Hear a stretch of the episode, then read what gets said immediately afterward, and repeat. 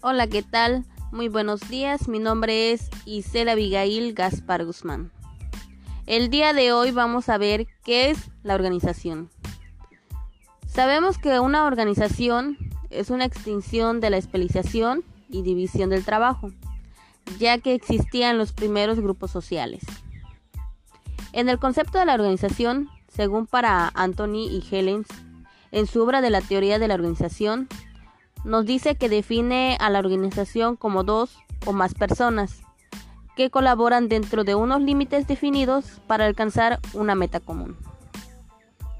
Para Benjamín, coincide en muchos autores la interpretación como un proceso, partiendo de la especialización y división del trabajo, ya sea agrupada o asignada, funciones a unidades especializadas e interrelaciones por líneas de mando, eh, comunicación, jerarquía, para contribuir el logro de objetivos comunes a un grupo de personas.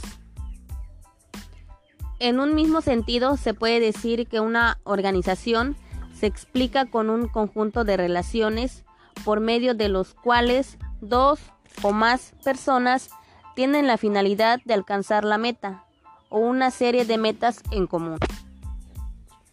En la organización formal es definida por la dirección y representada mediante el ordigrama por la finalidad de establecer patrones de relación entre los elementos que busca alcanzar los objetivos de la empresa de manera efectiva. Entonces, ¿qué es la organización informal? Esto consiste en los aspectos que se dan espontáneamente como resultado de las actividades e interrelaciones entre las personas que trabajan en una empresa. Ahí entra en la división del trabajo, que es en la especialización de tareas simples, pequeñas o separadas en las que, en las que cada trabajador puede evaluarse en un o sea, se puede hacer en un experto en el trabajo que realiza. En la división del trabajo horizontal se refiere en las tareas o subtareas en un mismo nivel organizacional y se dice que presenta con el número de personas o unidades que lo conforman.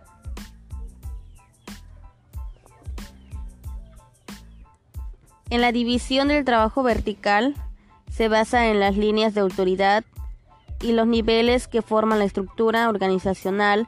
Ahí del trabajo se divide de acuerdo con la autoridad que se tiene cada persona o unidad sobre la otra y se presenta por cada nivel de la empresa.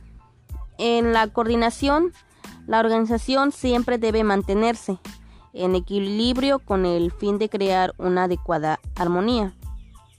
En la autoridad, es el hecho que tiene una persona de mandar a otra. En la responsabilidad se lleva a cabo los deberes asignados por, por la autoridad.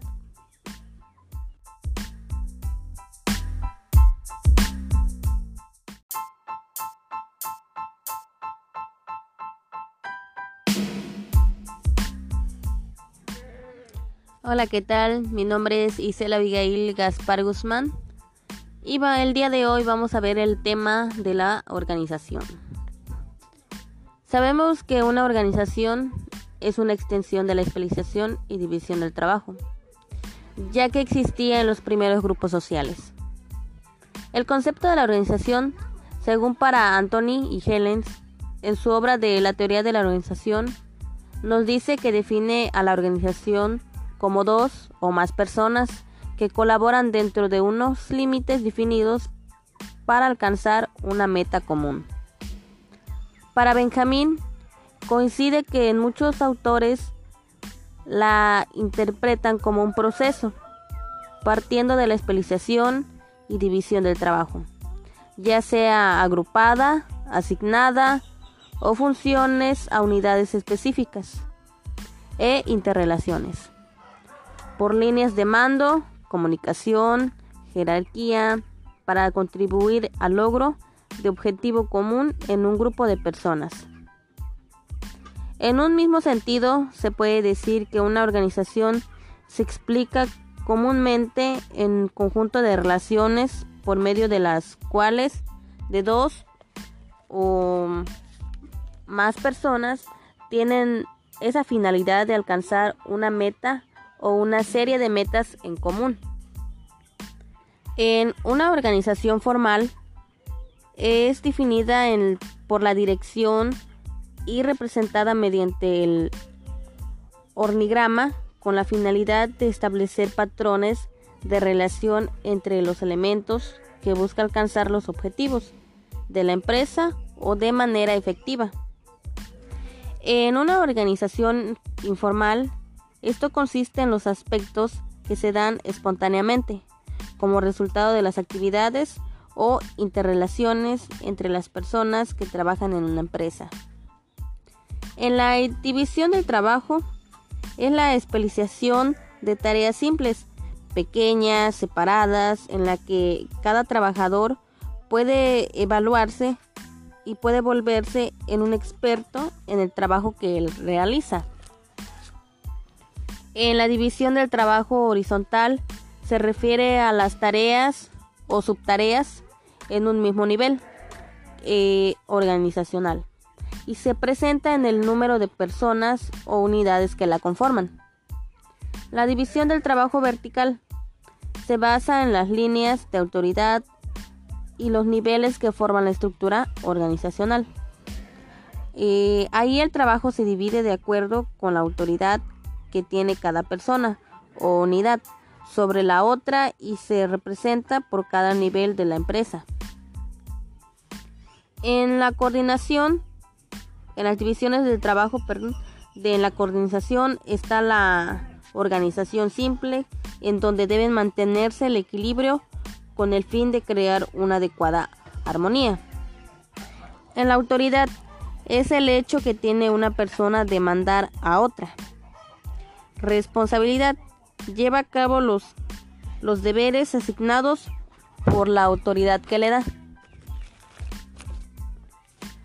En la centralización y descentralización y desconcentralización existe un sistema centralizado cuando la autoridad recae a la alta dirección,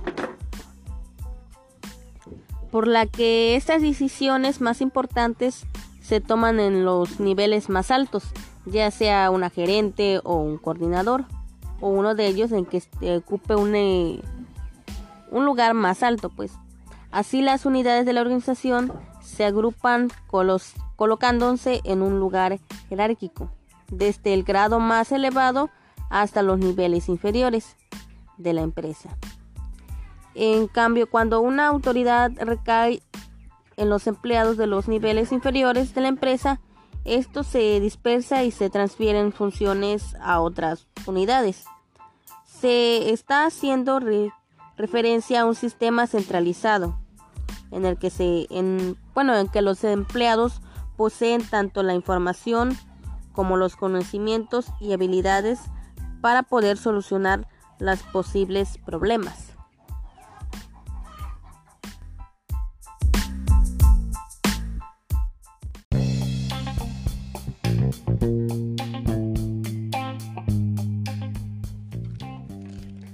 Hola, ¿qué tal? Muy buenas tardes. Mi nombre es Isela Abigail.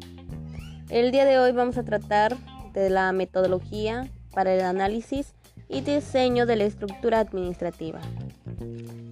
Como primer punto tenemos que es el organigrama. Pero para poder este, realizar un organigrama tenemos que basarnos de una organización. Entonces, tenemos que saber qué es una organización.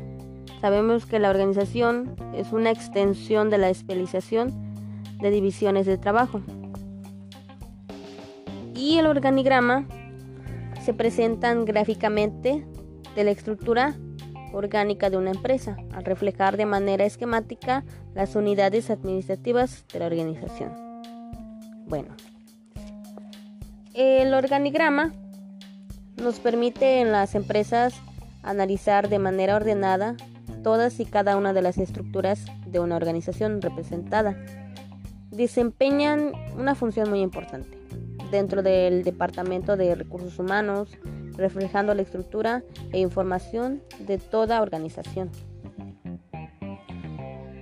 Eh, un organigrama debe tener pasos siguientes, que sería la clasificación de este acuerdo de lo que dice Benjamin Franklin de las organigramas que se, se clasifican por su naturaleza, donde se encuentran los microadministrativos que comprenden una sola administración.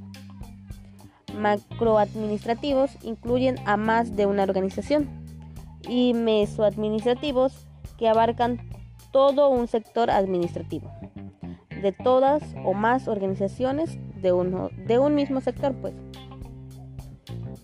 eh, por el ámbito que son los generales eh, por su contenido de comprender las integrales, representación de gráficas en todas las unidades administrativas. En la presentación, que son las verticales, en el diseño eh, serían las unidades pues, que conforman a la organización, que son representadas mediante las figuras que se deben de ser de un solo tipo o de un solo símbolo. De, pues sería un solo símbolo para cada elemento del organigrama, perdón. los textos horizontales que se utilizan pues rectángulos para representador de pues, algunas unidades. Estos deben de ser mm, semejantes dimensiones. Las figuras deben ubicarse en en la gráfica con base a los distintos niveles jerárquicos de la organización según su naturaleza. En las líneas de conexión que muestran los distintos tipos de relaciones de una estructura se clasifican en relación lineal, eh, que eso establece una relación de pues una subordinación entre las distintas unidades pues del gráfico que sería la relación de autoridad funcional. Esto representa solo la relación de mando especializado, no de la dependencia jerárquica. En de la relación de asesoría se da entre unidades que ofrecen información técnicas o conocimientos especializados. Existen asesoría interna y externa. En relación de coordinación relacionado a diferentes unidades de la organización, relación de órganos descontrolados. Estos órganos se ubican en el último nivel de organigrama. Que el siguiente paso sería la relación con comisiones, comprenden las intersecretarias y las comisiones internas. Para realizar un organigrama, pues es recomendable que la autorización de de realizarla provenga de los niveles de, de decisión.